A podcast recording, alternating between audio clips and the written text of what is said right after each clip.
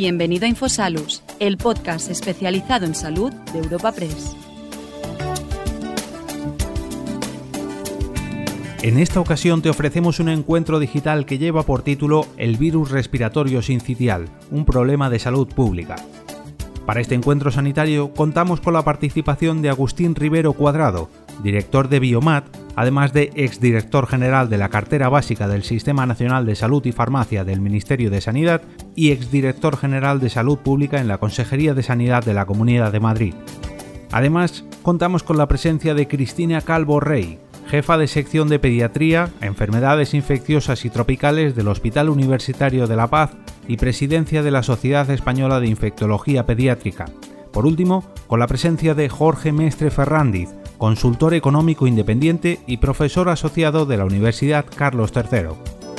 Esta charla ha sido moderada y presentada por la redactora jefa de la sección de salud en Europa Press, Eva Concha, a quien podemos escuchar a continuación.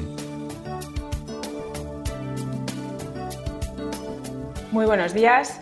Bienvenidos a un nuevo encuentro informativo de Europa Press. Hoy vamos a hablar de un, de un tema que conocen bien muchos padres. Eh, de hecho, la mayoría de los padres, porque a tenor de los, eh, datos, afecta al 90% de los niños en alguna medida y, en algún momento de su vida, a los niños menores de dos años a, lo largo de su vida. Eh, me estoy refiriendo al virus respiratorio sincitial, un, un, virus que normalmente tenemos asociado a la bronquiolitis, pero que genera también otras enfermedades como la neumonía o como la otitis media, que también padecen muchos niños. Además, eh, puede generar secuelas que se prolongan en el tiempo y, por si fuera poco, es una de las eh, mayores causas de hospitalización infantil en todo el mundo. Por todo ello, los expertos, y ya se lo avanzo, consideran que debería ser abordado como un problema de salud pública y ahora bueno, nos contarán las razones y cuáles son las carencias que tenemos. Para, para todo ello vamos a, a presentar hoy un informe muy interesante con motivo del Día Mundial del Pulmón que se celebra este sábado 25 de septiembre. Un, informe eh, realizado por la consultora Levin Institutional Health Affairs en colaboración con Sanofi, eh, titulado eh, Reflexiones sobre el abordaje óptimo del virus respiratorio sincitial, en el que un grupo de, de expertos multidisciplinar ha hecho un diagnóstico de la situación y propone una serie de propuestas que es lo que vamos a hacer a ver a lo largo de este encuentro. Sin más, voy a presentar a los, a los participantes, a los expertos que hoy nos acompañan, que son todos ellos eh, miembros de este equipo multidisciplinar que ha realizado el informe y que les paso a presentar. Son el doctor Agustín Rivero, que es director de Biomad y ha sido eh, director, bueno, es ahora es director general de la cartera básica del Sistema Nacional de Salud y de Farmacia, del Ministerio de Sanidad, y que también ha sido director general de Salud Pública de la Consejería de, Sanidad de la Comunidad de Madrid. Muy buenos días, Agustín. Buenos días, buenos días a todos. Muy buenos días. Tenemos también a la doctora Cristina Calvo, que es jefa de la sección de Pediatría, Enfermedades Infecciosas y Tropicales del Hospital Universitario La Paz de Madrid y que también es presidenta de la SEIP, que es la Sociedad Española de Infectología Pediátrica. Muy buenos días, Cristina. Buenos días. Y tenemos a Jorge Mestre, consultor económico independiente y profesor asociado de la Universidad Carlos III de Madrid. Jorge Mestre Ferrandiz, lo digo mejor el apellido. Eh, buenos días, Jorge.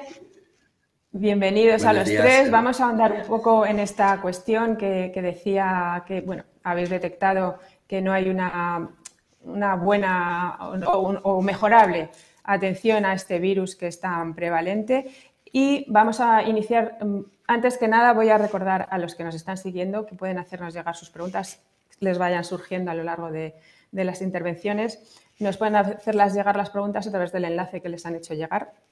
Y vamos ya con una primera ronda de, intervenciones, si les parece breve, para eh, contextualizar un poco esta cuestión y luego ya entrar en el debate.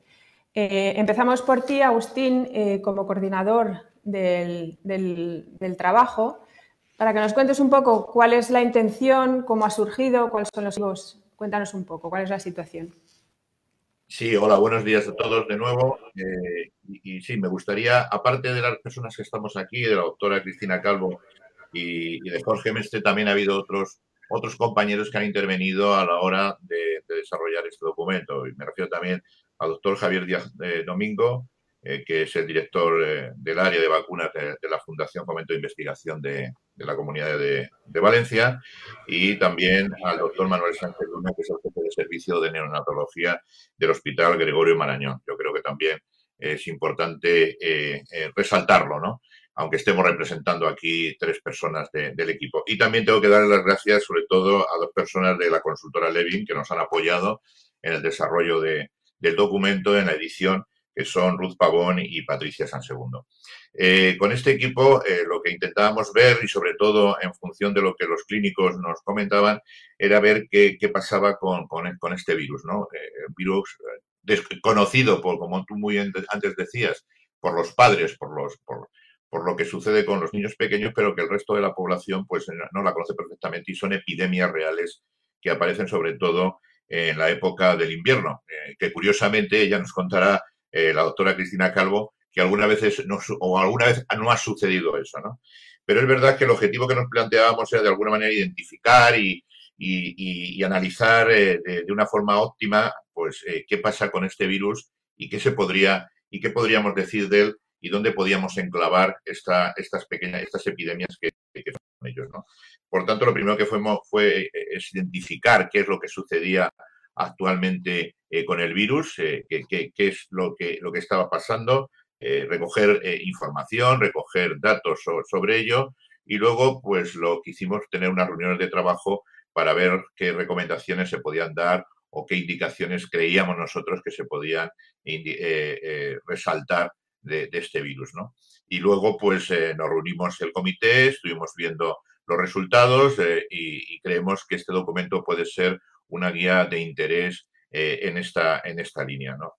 debemos resaltar desde el punto de vista epidemiológico, ya que mi especialidad es la de preventiva y salud pública, que, es un virus, se, se, conoció en, el año, el año 56, pero lo más importante de todo es que afecta principalmente a los niños pequeños. En un principio pues aquellos comprendidos entre, entre las seis semanas y los nueve meses eh, eh, son, son aquellos niños en los que se produce más eh, esta infección, ¿no?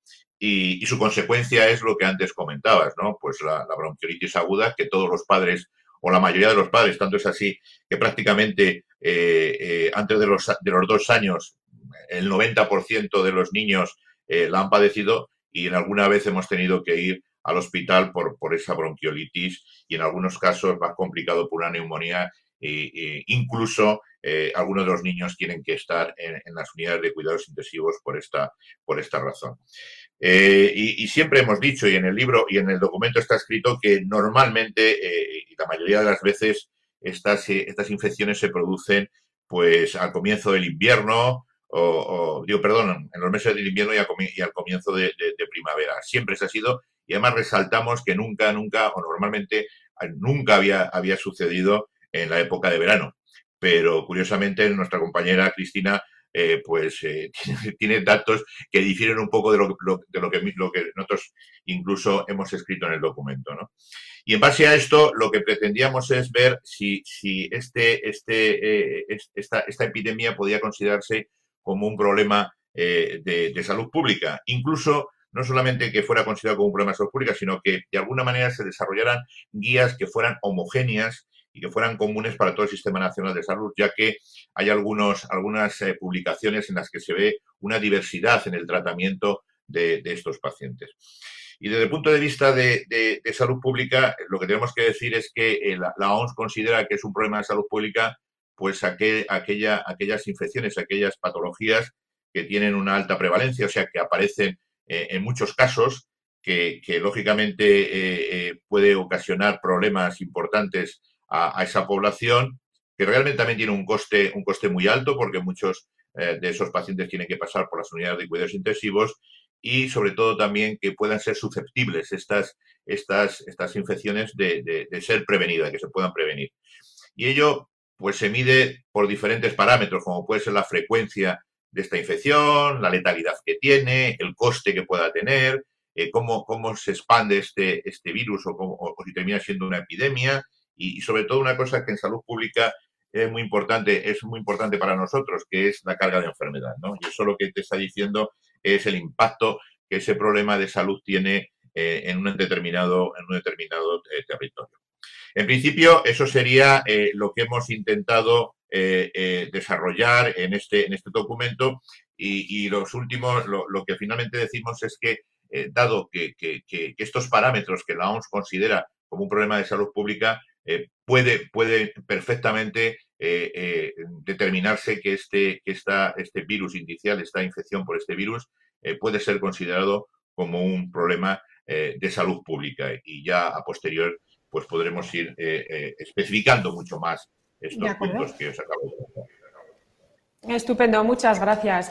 Agustín, Cristina, tú que estás a pie de, con pie a tierra con los pacientes, coméntanos un poco qué es lo que habéis visto o qué habéis detectado, qué es que os ha llevado a hacer este, cuáles son las problemáticas que, afrontáis en el día a día a la hora de, de tratar a estos pacientes ¿no? y qué se podría mejorar. Eso, si quieres, lo vemos después.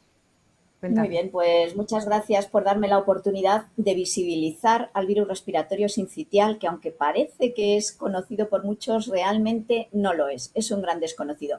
Los padres lo conocen cuando se enfrentan a él, pero hasta ese momento casi nadie sabe lo que es este virus y realmente tiene una importancia en términos de salud enorme todos los años, todas las temporadas, cada año, bueno, este último año no ha sido así, ahora lo comentaremos, pero en general todos los años en invierno tenemos un montón de niños que acuden a los hospitales que tienen eh, infecciones por el virus respiratorio sincitial.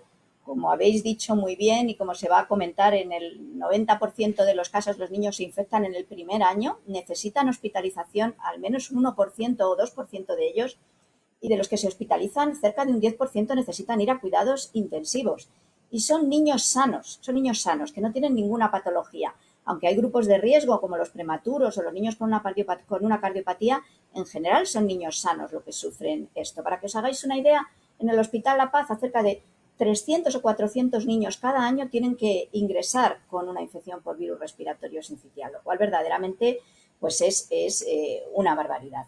Y además, no solo el impacto que tiene en el momento agudo y en el cuadro agudo en el que los niños eh, pues necesitan ingresar y se ponen muy malitos, sino que es sabido que los niños que tienen un ingreso por virus respiratorio sincitial, tienen un cuadro grave por virus respiratorio sincitial, posteriormente eh, tienen riesgo de desarrollar episodios de sibilancia recurrentes, bronquitis recurrentes, de tener asma incluso hasta la adolescencia o, la juventud. O sea que la repercusión del, virus respiratorio sincitial va más allá. También podríamos hablar de los ancianos que pasan el VRS y que no lo sabe nadie. Todo el mundo conoce la gripe y sabe lo importante que es.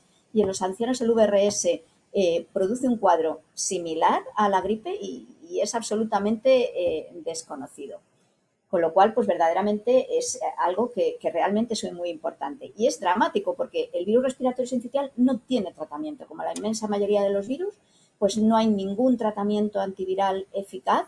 Solo disponemos de la ribavirina que hoy por hoy no se utiliza por los efectos secundarios y tampoco tiene tratamiento preventivo eficaz y asequible. Si es cierto que disponemos eh, de un anticuerpo monoclonal, palivizumab, que es carísimo y que por su enorme coste solamente se puede emplear en pacientes de alto riesgo, ¿no? En prematuros eh, extremos y en niños con patologías graves. Pero como digo, eh, este virus afecta a la población general, a los niños sanos, no solo a los niños con factores de riesgo. Y bueno, tenemos ahí una esperanza en el futuro porque es verdad que hay mucha investigación en el virus respiratorio sincitial, se está investigando en antivirales, se está investigando en vacunas y lo primero que vamos a tener eh, dentro de no mucho es eh, un anticuerpo monoclonal preventivo que se espera que sea muy eficaz, que se espera que, sea, ah, que esté a un precio asequible y que quizá nos pueda eh, poner una luz al final del túnel, ¿no? Porque se pueda emplear para todos los niños y podamos ser capaces de prevenir esta infección que verdaderamente es tan eh, importante en términos de salud general y, por supuesto, en términos de a, cada paciente que les afecta. De acuerdo, Cristina, muchas gracias. Ahora ahondaremos en todas estas cuestiones que has apuntado varias, varias que aparecen en el informe y que, bueno, que requieren mayor explicación. Jorge, eh, todo esto estamos viendo que eh, hay algunas carencias o, algo que se puede mejorar en el tratamiento, Además, esto, si no hay un tratamiento correcto de las patologías, eh, aparte de lo que es el coste que tiene la propia atención de esa patología, si no se hace correctamente, es posible que aumente aún más los, los costes, teniendo en cuenta pues eso, que los pacientes pueden tener secuelas que se prolongan en el tiempo. Cuéntanos un poco, eh, como hemos dicho brevemente para, iniciar un poco el tema, en la cuestión de los costes, ¿no? De, qué habéis visto en el informe, qué conclusiones tenéis un poco en ese sentido.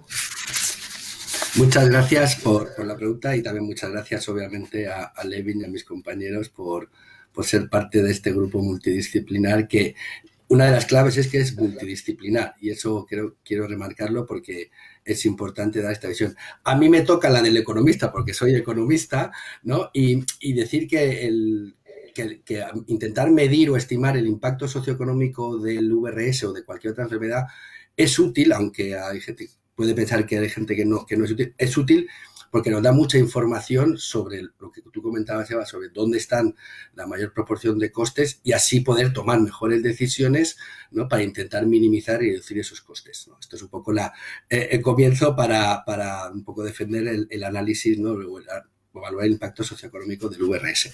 En términos de cifras, bueno, hemos encontrado algunas. Sí que es verdad que no hay mucho hecho y sí que es verdad, muy importante, que los números que voy a dar eh, infravaloran eh, el impacto socioeconómico de, del VRS, ¿no? que quiero remarcarlo. Términos, algunos, tres datos. Eh, costes globales directos sanitarios asociados al VRS en niños de menos de 5 años se estimó en, en el 2017 aproximadamente 4.800 millones de euros desde el punto de vista del, pagador o financiador. ¿no? Como he dicho antes, costes directos. Esto no incluye los costes no sanitarios y los costes indirectos que luego podemos ir comentando. En España hemos encontrado algunos números. Hay un estudio que estima el, coste, el coste anual del VRS en España eh, entre los finales de los 90 y, y hasta el 2010-2011 y de promedio en ese periodo largo de años se estima en torno a 47 millones de euros eh, como coste medio de hospital, eh, como coste anual del VRS, ¿no? Unos 47 millones de euros.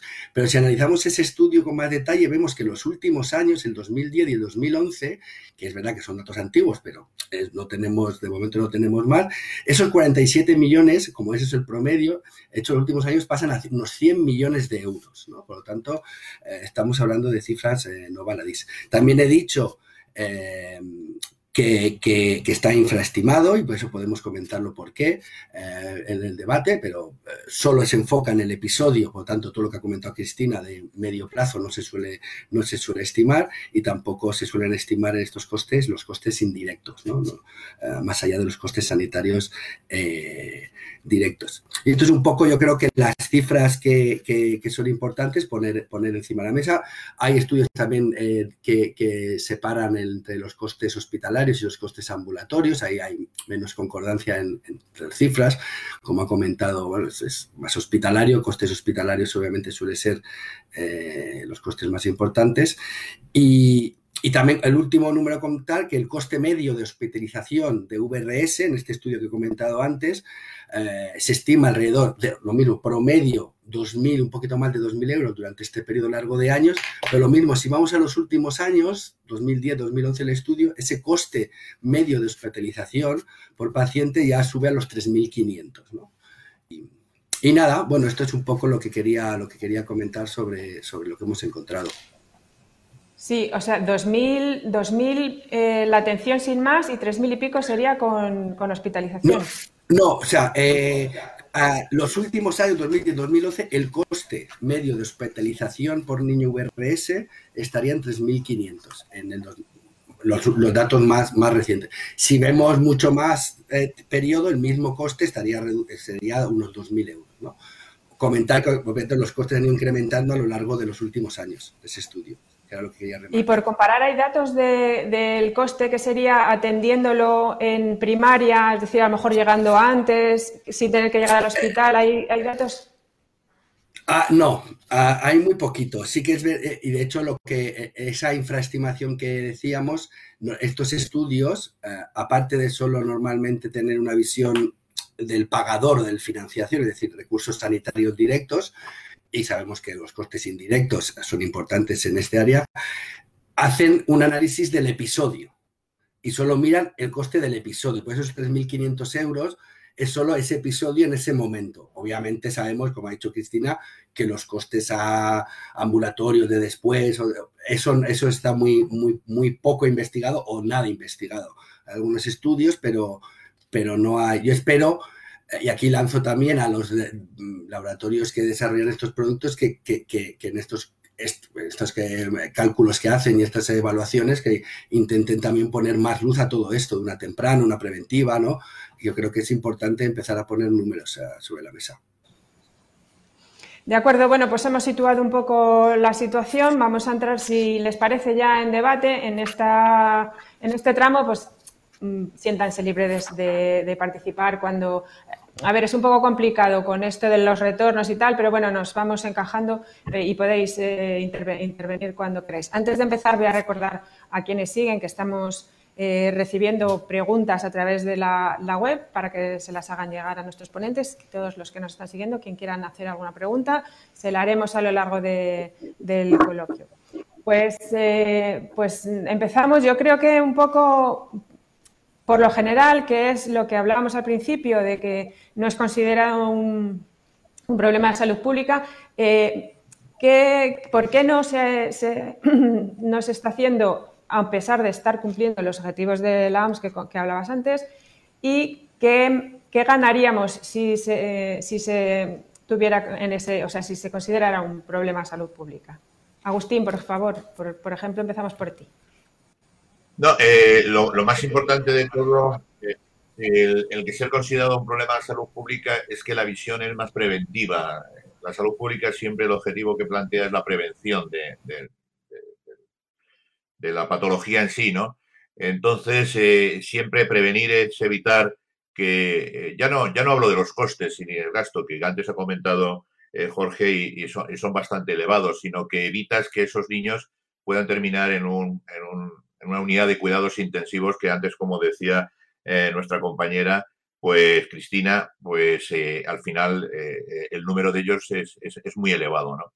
Si tú además estableces un, que es un problema de salud pública, lo que se puede desarrollar también es un plan estratégico, ¿no? Igual que un, problema de salud pública, pues puede ser los accidentes de coche, puede ser el tabaco o, puede ser otro tipo de, de patología. Si tú estableces una estrategia, como pudo ser en su caso, en su momento, el tema de la hepatitis, estableces una estrategia a nivel estatal, eh, se establecen unos programas, unas líneas, unas guías de desarrollo de, cómo, cómo tratar adecuadamente al paciente y se unifica a nivel de todo el Sistema Nacional de Salud y sobre todo eh, nos centramos en buscar las, los medios más adecuados para prevenir que ese niño termine en un hospital. Por tanto, el que sea considerado un, problema de salud pública abarca esos aspectos eh, tan importantes.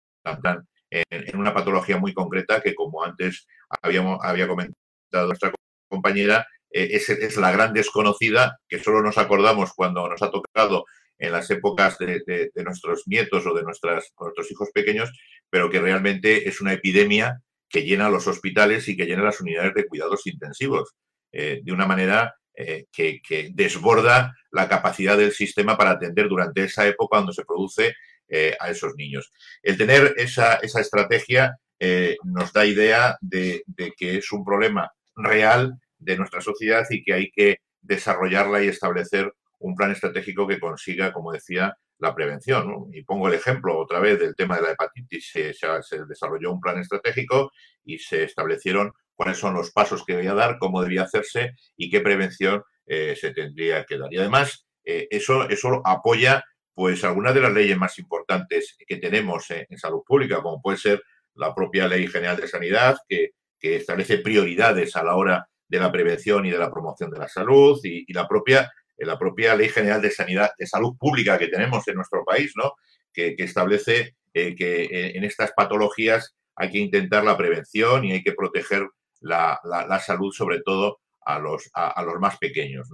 Eh, por tanto, el, que podamos eh, eh, establecer que, en este caso esta patología puede ser considerada un problema de salud pública hace que, este plan sea una, una, visión general y, una importancia importante, por la redundancia, para, para establecer cuáles son los caminos más adecuados para esa prevención y ese tratamiento de la enfermedad.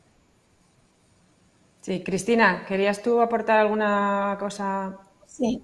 Adelante. Yo creo que hay, varios, hay varias eh, cosas que, son importantes. En primer lugar, yo creo que hay que sensibilizar eh, a todo el mundo, a la sociedad, a los padres y desde luego a las autoridades. Me parece que es fundamental que las autoridades sean conscientes de que este problema es grande, que cada año eh, nos enfrentamos a una situación verdaderamente difícil en la que todos los casos son en el mismo momento, los hospitales se llenan, no tenemos sitio en las unidades de cuidados intensivos para ingresar a los niños y realmente hay que manejar las epidemias desde un punto de vista global eh, de, salud pública y organizar la atención de los niños. Eso de forma inmediata porque cada año eh, los hospitales sufren un estrés brutal. Pero además de eso, evidentemente hay que poner recursos eh, a disposición de esta enfermedad y de esta situación a través de los planes estratégicos o de lo que sea. Y, eh, por supuesto, en el momento que dispongamos de un tratamiento preventivo o de una prevención, bien sea por, medio de los anticuerpos monoclonales o de las vacunas o de lo que vayamos teniendo desde este punto de vista, pues habrá que hacer un plan para intentar evitar que los niños eh, tengan estas infecciones. Y eso pasa eh, por actuar sobre toda la población infantil, sobre todo el grupo Diana, eh, que es el que va a sufrir esta infección y que son pues los niños por debajo de dos años, pero desde luego los menores de un año, los menores de seis meses, que son los que sufren verdaderamente la carga de la enfermedad y los que acaban con estas hospitalizaciones que no son ninguna broma la media de hospitalización de un niño con una bronquiolitis viene a estar en 5 o 6 días, pero si nos vamos a un niño de un mes, pues es fácil que esté 10 días hospitalizado. O sea que, realmente es un problema importante. Y yo creo que eso es lo fundamental. Cuando tengamos estas eh, herramientas disponibles en nuestra mano, pues habrá que hacer un plan y una estrategia para que lleguen a toda la población y que para podamos administrársela a todos los niños. Cuando comentas atender a toda la población, eh, ¿quieres decir eh, eh, tratar a todos los menores con el, con, bueno, con la prevención, con el antiviral? O... Efectivamente. Sí, a pesar de ser muy caro. Bueno, es mm. que yo espero que vayamos a disponer de anticuerpos monoclonales más baratos. Eso es lo que, lo que se espera, lo que estamos esperando en el mercado, ¿no? un anticuerpo monoclonal eh, que tenga otra, otro precio y que tenga otra disponibilidad y que pueda eh, ser susceptible de ser administrado a todos los niños por debajo de un año, desde luego. O sea, me parece que es la única manera eh, de prevenir esto. El día de mañana, si hay vacunas, con vacunas. Probablemente tenga que ser una estrategia compartida con vacunas, con anticuerpos monoclonales, pero sí, sí, me refiero a atender a toda la población, a todos los niños menores de un año. Es que es verdad. Se ha metido, digamos, como como en el calendario vacunal introducido. Efectivamente, efectivamente, como en el calendario vacunal. Para todos los niños, antes de empezar la temporada epidémica, que eso es otra cosa que, veremos a ver cómo, cómo queda ahora después del COVID, porque es cierto que el VRS ha sido un virus siempre muy, muy predecible, muy estacional, entre noviembre y marzo, ha sido cuando con, con, un pico terrible en diciembre, y con el COVID hemos pasado un año entero sin VRS y este año pasado hemos tenido una epidemia no tan grande como otros años, pero una epidemia considerable entre los meses de mayo, junio y julio, que es, inédito, no nos ha pasado nunca. Pero bueno, entiendo que cuando el COVID se pase y volvamos a una situación de normalidad, podremos prever estas epidemias de VRS más o menos como siempre y tengamos la posibilidad de actuar ahí y de tener un tratamiento preventivo para nuestros niños y evitar que, tengamos estos picos epidémicos tan brutales.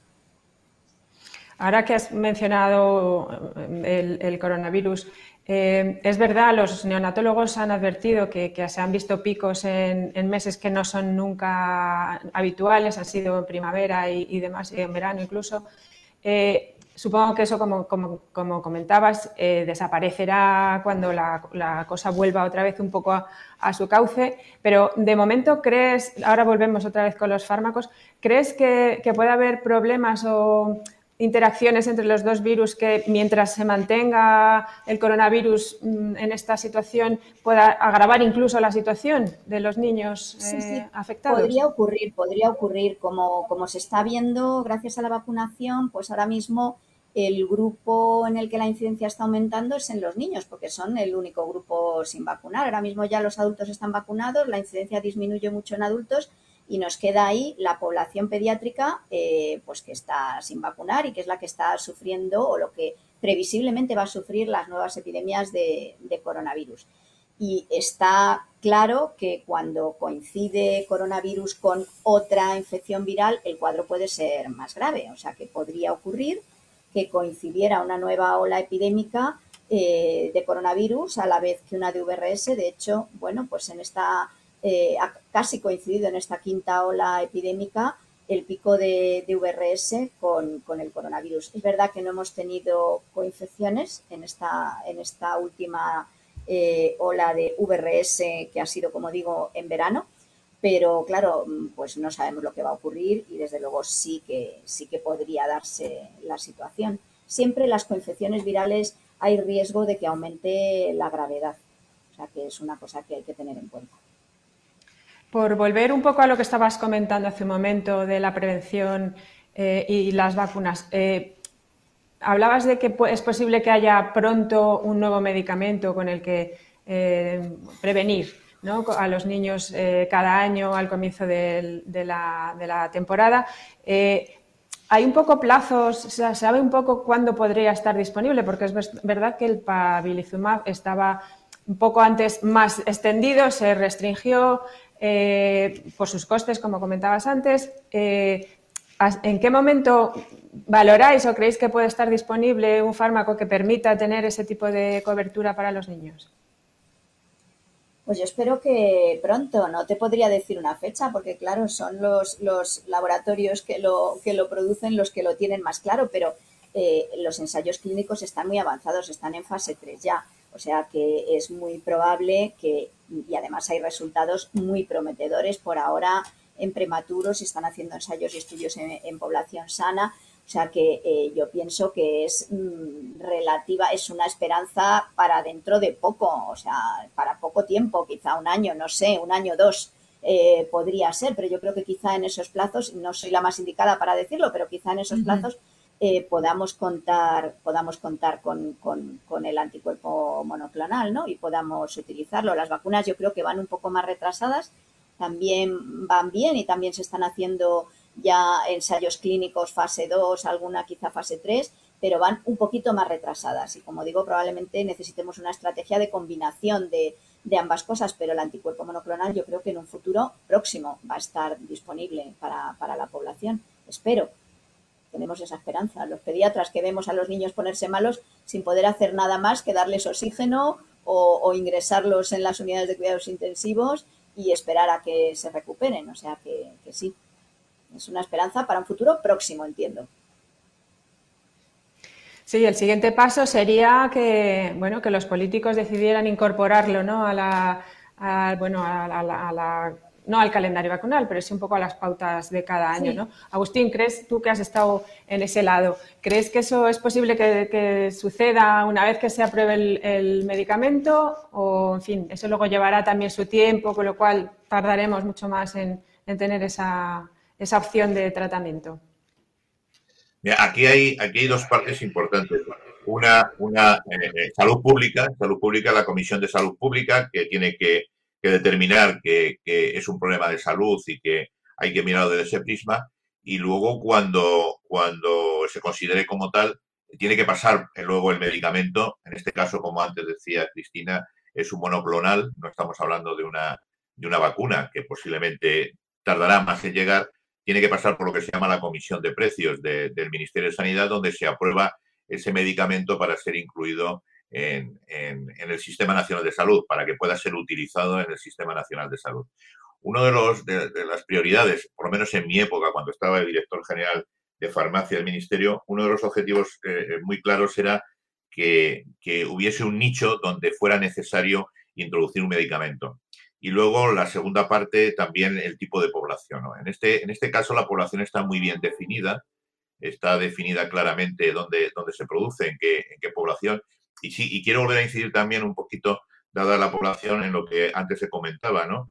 Que eh, no se habla de las personas mayores eh, en las que también se, da este virus y que producen neumonías. Yo recuerdo en el Reino Unido eh, un estudio que había y se consideraba que un porcentaje alto de, de, las muertes que habían producido por neumonía en las personas mayores eran consecuencia de este, de este virus. ¿no? Eh, como te decía, entonces, eh, ese, ese, producto pasa por esa comisión y en esa comisión se tiene en cuenta eh, si hay una necesidad real y la necesidad está clara y antes no lo, no, no lo comentaba Cristina, que está en primera línea, donde, donde ve que, que, que la única, la, el único tratamiento que tenemos es el medicamento del que hablabais antes, que por, por, lo caro que es, pues se da en casos muy, muy concretos el oxígeno y estar en una unidad de cuidados intensivos. ¿no? Por tanto, hay una necesidad de un medicamento que evite que eso llegue a, a cumplir. Nosotros en preventiva siempre decimos que es preferible eh, en un acantilado poner una, un, una valla de, de, de, 100 metros de altura para que nada caiga a, que, a que caigas, aunque haya un hospital muy bueno con muchos intensivos, cuando has caído el acantilado, alguno, alguno, alguno eh, eh fallecerá porque, porque es, está dentro de, esa lógica. Entonces, primero tenemos una necesidad que es este tipo de pacientes muy bien definido, un nicho muy claro, donde no tienen un tratamiento. Por tanto, uno de los objetivos que tiene la Comisión de Precios del Ministerio de Sanidad es intentar aprobar medicamentos donde haya una necesidad clara, un nicho donde, donde no haya un tratamiento claro que de alguna manera pueda eh, mejorar a, esta población. Y es ahí donde, donde se aprueba el medicamento, ¿no? Eh, en base a los ensayos clínicos, en base a los resultados que se obtienen de los estudios que hacen los laboratorios para este producto, pues se toma la decisión de aprobarlo. Pero siempre es importante, en este caso, ya que, son con dos comisiones, que Salud Pública considere que es un, que es un problema, es un problema de salud pública y que incida en que eh, es bueno la prevención de este tipo de, pacientes. Por tanto, eh, eh, yo creo que en este caso son dos, dos partes, salud pública y la Comisión de Precios, que es la que tiene que tomar la decisión final de aprobar el medicamento para el Sistema Nacional de Salud, que en este caso el nicho está claro y no hay otro tratamiento.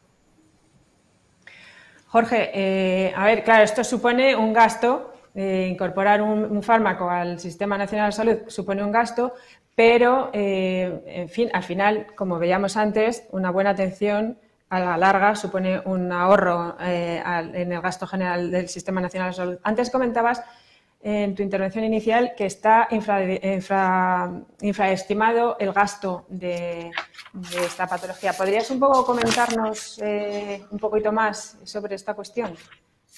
Sí, aunque, aunque algo tendremos que hablar de los modelos de precio y financiación también si queremos, porque antes de eso, perdona, de lo, a colación de lo que comentaba. Agustín y la, y la porque, porque creo que.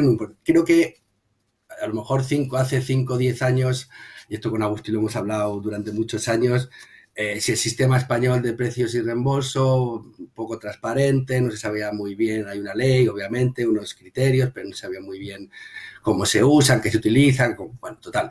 Yo creo que ha habido grandes avances durante los últimos 5 o 10 años en, nuestro, en el modelo español de precio y financiación, eh, estamos en ello, hay muchas acciones que todos sabemos que no hace falta recordar que, se está intentando, ya entra la evaluación económica en los IPTs, eh, bueno, hay una metodología, unas guías, ¿no? Entonces, pero sí que es verdad que con este tipo de medicamentos que estamos hablando, tratamientos preventivos, como hemos comentado, puede que requieran unos modelos de financiación nuevos. ¿Por qué? Porque normalmente los que evaluamos son tratamientos o que curan la enfermedad o que tratan la enfermedad, ¿no? Con, y aquí estamos hablando de prevenir algo. Entonces, estos modelos y prevenir algo, y como a lo mejor eh, para toda la población diana, es decir, niños de X menos de seis meses o un año, lo que sea, ¿no? Pero de unos números potenciales muy altos. Eh, por tanto, el impacto presupuestario va a ser significativo. Eh, pero tenemos que el tratamiento puede ser, estos tratamientos pueden ser muy eficientes o coste efectivos. Por lo tanto, aquí, ¿cómo casamos? Que, eh, bueno, con la hepatitis C pasa un poco lo mismo. Los tratamientos eh, se podrían considerar coste efectivos, no vamos a entrar en detalle para qué población, pero se consideran coste efectivos por casi todas las organizaciones internacionales, pero el impacto presupuestario era enorme. Entonces, ¿cómo casamos esta eficiencia a nivel producto con el impacto presupuestario? Y, yo, yo creo que, que, eh, en esta área hay, hay, hay, y aquí pido también eh, a los laboratorios que están investigando estos, estos tratamientos, que bueno, que, piensen ellos mismos también algunos modelos novedosos o, nuevos o, antiguos, pero con novedades, no sé, que, lo que decía Cristina, ¿no? Más caro, más barato. Bueno, yo como economista me gusta hablar de si es eficiente, no es eficiente, más que caro y barato, porque al final un euro puede ser caro para ti o barato para mí, pero bueno, no vamos, pero lo digo con esto porque creo que es muy importante que si queremos tratar bien y, esa, esa, y ese conjunto, esa combinación de estrategia que, hablaba Cristina, tanto vacunas como los tratamientos ¿no? antimoleculares, que se intente hacer unos modelos acorde con, las necesidades, con el tipo de tratamiento, porque al final, bueno, ah, los incentivos son importantes para desarrollar medicamentos y, eso está clarísimo. Entonces, bueno, quería comentar eso, perdona, perdona, Eva que me haya ido un poco de tu pregunta, ahora, ahora comentamos la de estimación, pero como economista además He, escrito con compañeros de economía de, de, AES, de economistas de la salud, un informe sobre financiación de precios y reflexiones sobre precios. Bueno, quiero decir que es un tema que obviamente nos, atañe a muchos de los que estamos aquí y, Agustín en, en, primerísima mano. Entonces, bueno, eh, creo que en este área terapéutica creo que debemos, como sociedad, todos juntos, intentar unos modelos nuevos de financiación.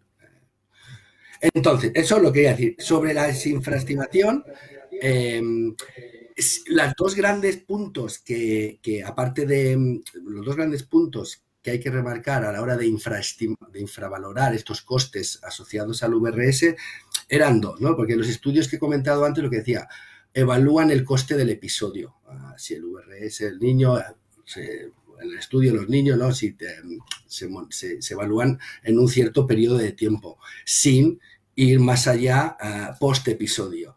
Hay algunos artículos que sí que, que, sí que mencionamos en el informe, ¿no? que, que mira, analizan esa, esa, atención primaria después, eh, post, post, ¿no? post episodio, ese seguimiento y esa evaluación. Hay algunos estudios que sí que lo hacen y los costes son significativos. Eh, al final, casi es, eh, son más en total los pocos, la poca evidencia que hay que intenta estimar a más largo plazo eh, la mayoría siguen 50% siguen, siendo costes hospitalarios, ¿no? pero sí que es verdad que los costes ambulatorios son importantes por ese seguimiento. Esa es la primera dimensión que nos falta saber, seguimiento post-episodio, ¿no? como comentaba Cristina. Y la segundo elemento es los costes indirectos, que no, que no se suelen incluir. Eh, en estos estudios de, impacto socioeconómico del VRS, eh, ni los costes no sanitarios. ¿no? es un debate que, que en esta evaluación de medicamentos, de tratamientos, si necesitamos tener la perspectiva del financiador del, Sistema Nacional de Salud, tenemos que ir a una perspectiva social, eh, pérdidas de productividad, otros costes no sanitarios. Bueno, eh, no, no seré yo si tenemos que ir a un modelo u otro, pero eh, hay mucho debate al respecto, pero en este caso lo que sí que es importante es que, obviamente, hablando de padres y familias que van cuidando a los niños ¿no? Ah, con, estos virus, pues obviamente hay una pérdida de productividad laboral eh, importante ¿no? que, hay que, hay que tener en cuenta. Más allá, obviamente, el impacto en los niños, ¿no? que, obviamente aquí hasta que sean productivos, ¿no? desde, el, desde el año hasta los que empiezan a ser productivos, lleva mucho tiempo, pero sí, sí que es verdad que al final hay, hay unos impactos a medio plazo como que comentaba Cristina, ¿no? Pues, pues que eso tiene al final un impacto, puede tener o no, veremos, un impacto en la productividad de, esa persona eh, a lo largo del tiempo, bueno, eh, eh, podremos discutir si eso hay que incluirlo o no cuando evaluamos un tratamiento para, preventivo, ¿no? Eso es otra discusión, pero lo que está claro es que esos costes indirectos aquí son, son muy importantes y no, y no siempre lo tenemos en cuenta a la hora de, estimar este, este impacto del VRS. y no están cuantificados. Sí, solo por el dato, no están cuantificados eh, esos costes indirectos. No hay estudios, como decías que no había información. Que yo sepa, no. Hay sobre esto. De acuerdo. Cristina. Yo quería añadir una cosa, sí, a esto que está comentando Jorge, y es que el VR está absolutamente infraestimado, solo vemos el pico del iceberg cuando lo medimos, porque las, las técnicas diagnósticas para el VRS solamente se hacen en los eh, niños que se hospitalizan prácticamente, en los niños que acuden a urgencias y prevés que van a necesitar una hospitalización. Pero normalmente en el resto de los niños que tienen cuadros compatibles con una infección por VRS o en los centros de atención primaria no se hace el diagnóstico. Es decir, que mm, suponemos sabemos que los cuadros que vemos en esta época son producidos por el virus respiratorio sincitial, pero no están medidos, porque no se hace el test diagnóstico, solo se hace a los que van a ingresar, con lo cual es muchísimo mayor los niños que se, que se afectan cada año de lo que nosotros realmente diagnosticamos. ¿eh? El diagnóstico de verdad está hecho en un porcentaje pequeño de los niños que realmente se infectan. Se puede estimar que todos los que están en, esa temporada con unos síntomas parecidos tienen un VRS, pero no lo sabemos de cierto porque no lo medimos. O sea que no, no se hace el diagnóstico. Suponemos que es. De acuerdo. Eh, yo, quería, eh, yo quería incidir, si no te importa, eh, lo que estaba diciendo Jorge, no, los costes indirectos, es verdad que en las comisiones de precio no se toma en consideración esos costes indirectos, pero en este caso ya no solamente los costes indirectos que no conocemos, sino los costes evitables, que sí los conocemos. Quiere decirse que si nosotros tuviéramos un medicamento preventivo, pues los costes eh, que en este momento se tienen y que antes comentó Jorge aproximadamente unos 3.000 unos 3.000 euros por paciente, esos costes no, no, no llegarían porque, porque ese niño tendría que estar ingresado en una UBI. El gran problema que tenemos en sanidad es que está muy eh, eh, hay mucho compartimento, muy, muy compartimentalizado. Entonces, eh, atención primaria tiene su presupuesto, hospitales tiene su presupuesto, salud pública tiene su presupuesto. Pero si hubiera un trasvase de, información y un trasvase económico o costes entre ellos, sí que es verdad que hospitalaria pues tendría menos, menos impacto económico por estos pacientes que no tendrían que ingresar, ¿no? y que tendrían una prevención y evitarían que llegaran al hospital y tuvieran ese coste específico. No ya me refiero a lo que decía Jorge, los costes de productividad, el tiempo perdido por sus padres, etcétera, etcétera, ¿no? Pero sí que es verdad que eso hoy por hoy no se tiene en cuenta en esa forma de evaluar el medicamento, sino que solamente nos fijamos en el medicamento y sus, sus resultados y el impacto que puede tener ese medicamento en la población.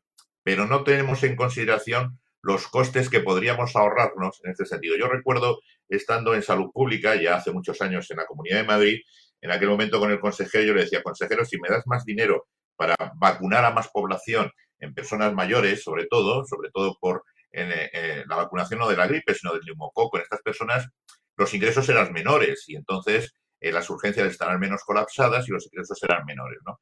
Pero como está tan compartimentalizado todo, tan en compartimentos, pues bueno, si ya tiene su presupuesto el hospital, pues ya va, a atender a esos pacientes, ¿no?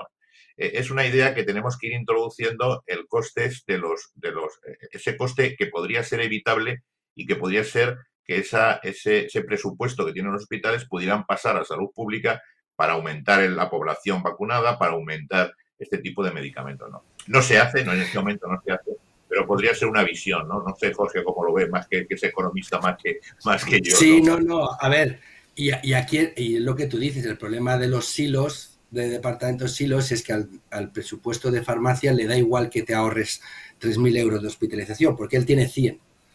Entonces, le da igual. Entonces, aquí es donde pediría a todos, y pido a todos, eh, estos nuevos modelos de financiación para estos tratamientos preventivos, donde lo que hay estos costes evitables que te los ahorras, o los cost offsets, que se llama en el término anglosajón, claro, vamos a, tener vamos a, vamos a hacer esa evaluación más, más ¿no? holística donde, donde se tenga en cuenta eso.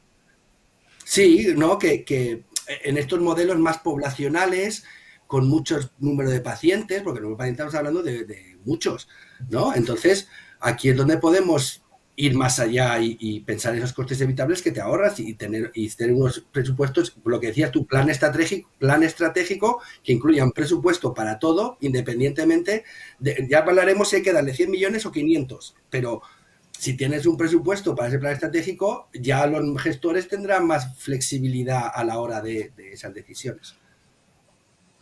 Hablando del plan No, hablando del plan estratégico, eh, también habéis detectado que hay, no hay homogeneidad a la hora de los tratamientos, incluso entre centros, entre comunidades autónomas. Un plan estratégico supongo que también coordinaría eso, pero contadnos un poco mm, cuál es la situación, es, decir, en, esa falta de homogeneidad que, que habéis encontrado. Bueno, pues Sí, sí, la verdad es que eh, pues eh, en cada centro y en cada sitio el VRS se trata de una manera. La verdad es que se aplican muchos tratamientos que no son eficaces porque, eh, bueno, pues como los niños se ponen malos y tenemos poco que hacer con ellos, pues se emplean muchos tratamientos que a veces realmente no se debería. Y es verdad que, no existe una, una, coordinación o una guía real de, cómo, de cómo se deben tratar pocos tratamientos hay, o sea que realmente lo único efectivo es el oxígeno y el soporte respiratorio y el soporte nutricional.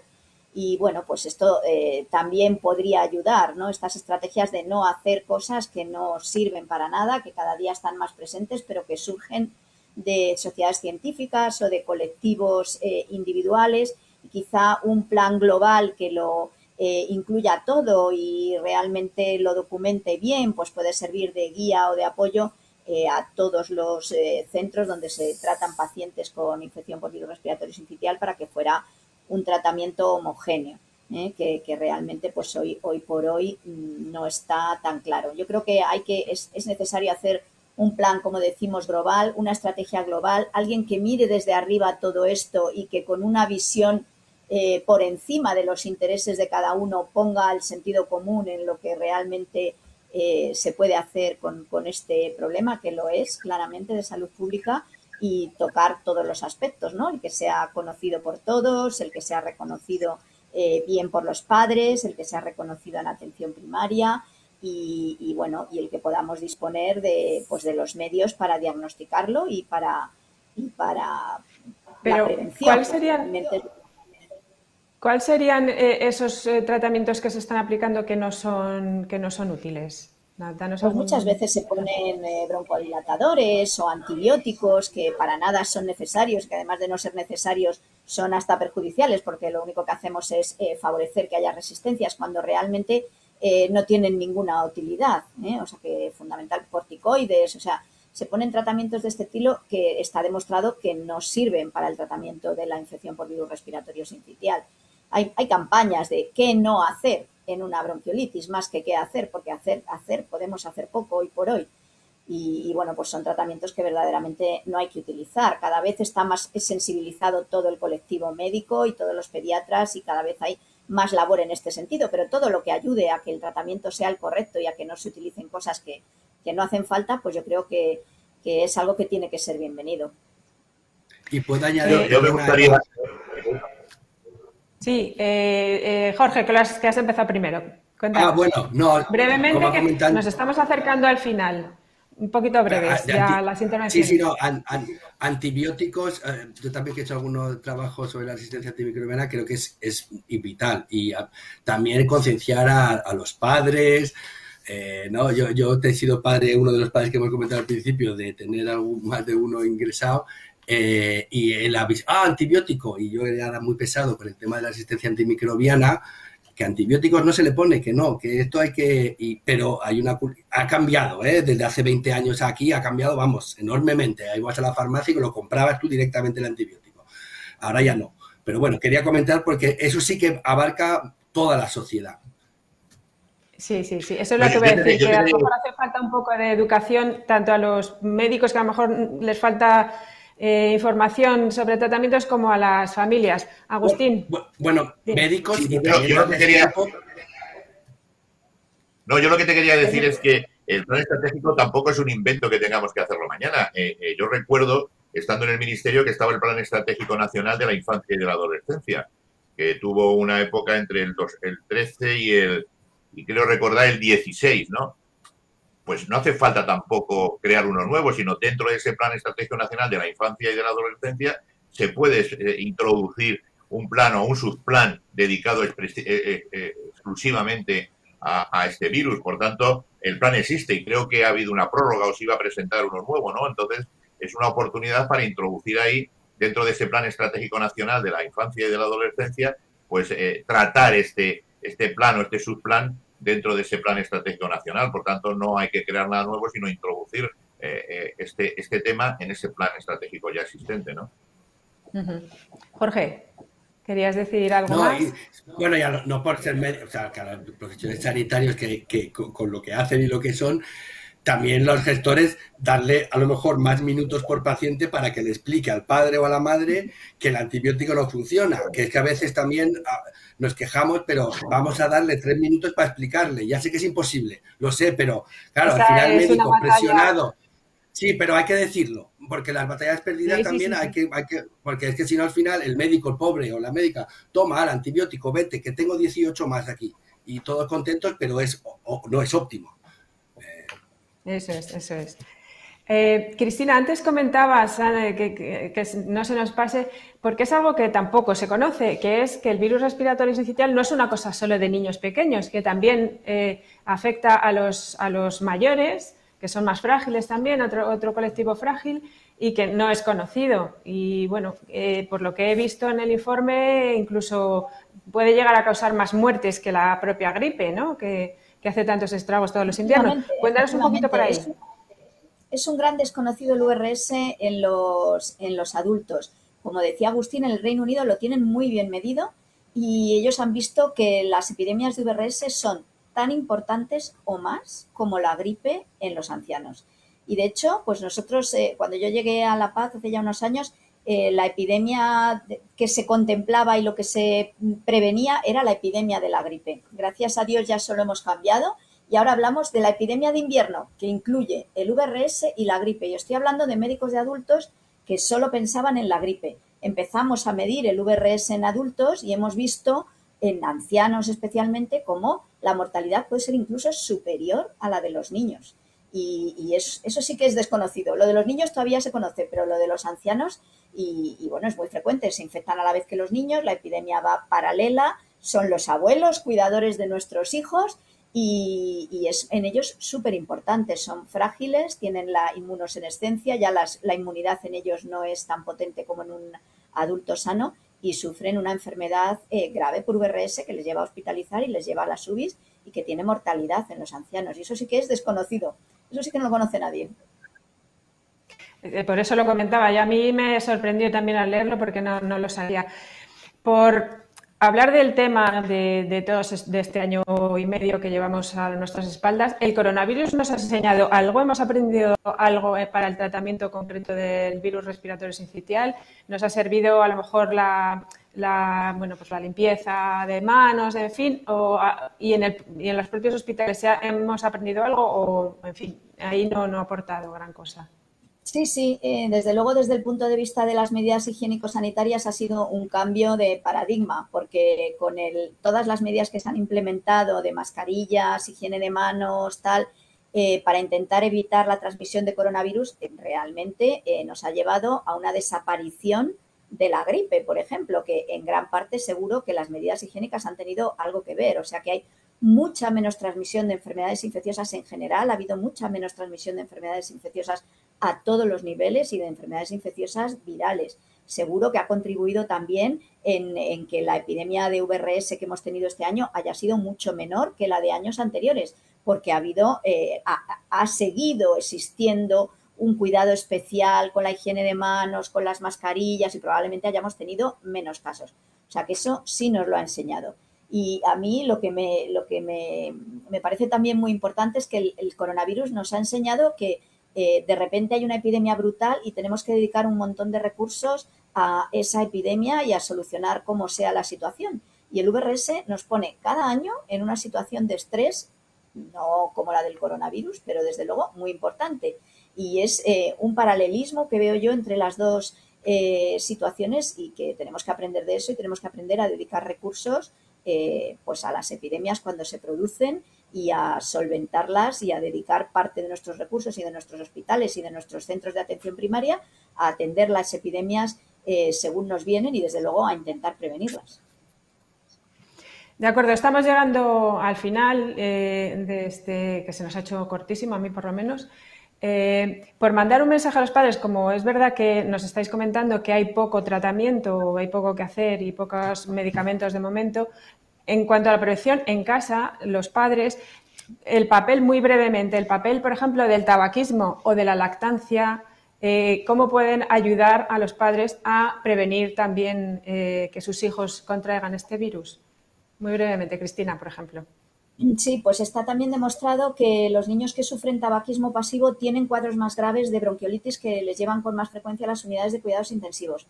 Así que esto es fundamental. No nos cansamos los pediatras de repetir que el tabaco es muy perjudicial para la salud de los niños y que no se debe fumar nunca en casa, que hay que tener eh, con eso mucho cuidado. El tabaquismo es eh, una cuestión eh, muy importante. Y la otra cosa que yo creo que hay que también tener en cuenta es que hay que aconsejar a los padres que siempre que hay eh, alguien con catarro o alguien con una infección respiratoria, pues que extremen las medidas higiénicas, el lavado de manos. Estos virus se transmiten no solo por contacto respiratorio, sino que aguantan en la superficie durante muchas horas y las podemos transmitir por las manos. Siempre higiene de manos. Y ahora que ya hemos aprendido a manejar la mascarilla y a estar con ella, pues cuando alguien tenga una infección respiratoria, las mascarillas son muy eficaces en eh, impedir la transmisión de virus como la gripe y el VRS. Y eso ya lo hemos aprendido para siempre, espero. Sí, a ver si es verdad. Bien, pues eh, se nos ha acabado el tiempo. Os quiero agradecer a, los tres, Agustín, Cristina y Jorge, vuestras intervenciones. Yo creo que hemos dejado muy claro la necesidad de un mejor abordaje de esta patología que afecta a tantísimos niños todos los inviernos. Eh, y, bueno, hacemos un llamamiento a que se haga un, bueno, extensiva las, las, propuestas que habéis hecho y que les lleguen a los, a los responsables de, a las autoridades sanitarias ¿no? para, que, para, que mejore esta atención. Eh, os despido a las tres dándoos de verdad las gracias porque ha sido súper interesante este encuentro y también despido ya a las personas que nos están siguiendo a través de Internet. Eh, mm, espero que les haya resultado interesante y nos despedimos hasta, hasta la próxima ocasión. Muy buenos días.